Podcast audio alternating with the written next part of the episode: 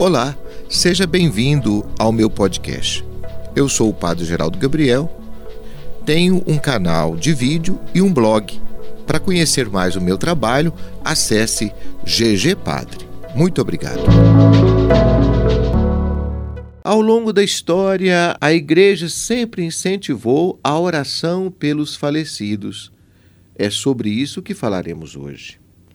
Qual é o sentido de rezar pelos mortos e de celebrar missa por alma dos falecidos?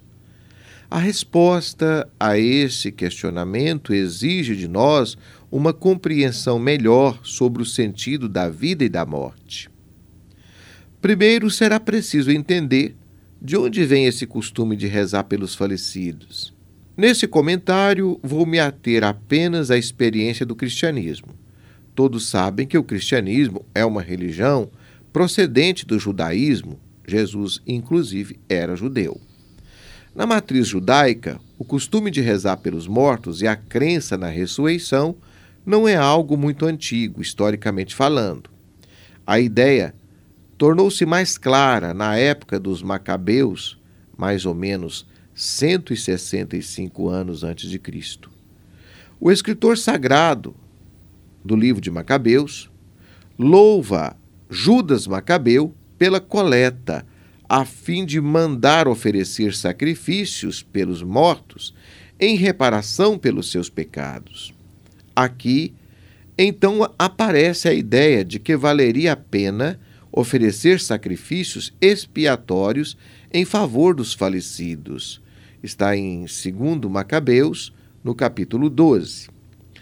É preciso entender o seguinte: para os mortos só existem três caminhos. O primeiro é o céu, um prêmio reservado aos bem-aventurados. O segundo é o inferno. Gastaria um ano para falar dele. Só vou dizer que Deus nos criou livres até para negá-lo. Nesse caso, o inferno é uma escolha de quem livremente negou a Deus. A terceira via é o purgatório mas o que vem a ser isso? Trata-se de um lugar ou uma realidade? São Paulo, na primeira carta aos Coríntios, capítulo 3, faz menção ao purgatório ao dizer que nossas obras serão provadas pelo fogo.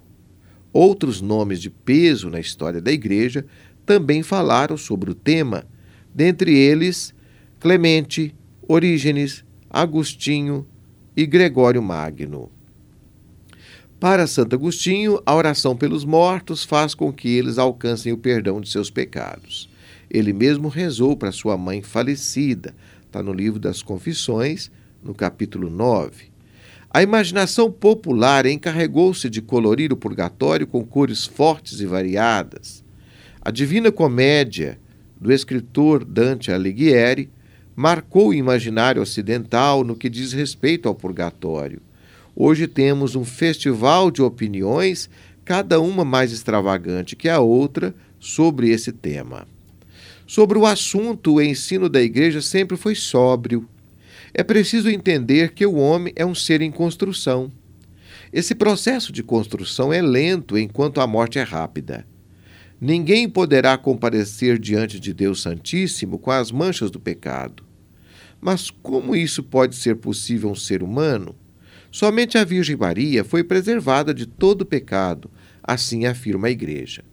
Nosso processo de purificação já acontece nessa vida. Como tudo pode acontecer, talvez nem mesmo durante a vida toda teremos condições de abraçar um estado de pureza almejado por Deus. Nesse caso, seremos, após a morte, totalmente entregues à misericórdia divina. Na dúvida, se a pessoa já morreu preparada ou não, então intercedemos por ela.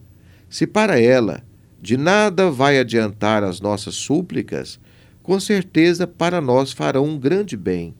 Já vi muita gente se queixando por não ter rezado, mas nunca vi ninguém reclamando por ter rezado demais. O purgatório já acontece nessa vida, mas pode acontecer também na hora da morte. Deve ser muito difícil para nós, quando nos depararmos com Deus e Sua infinita bondade, ver o tamanho da nossa mediocridade. Será realmente doloroso constatar que não vivemos como deveríamos ter vivido.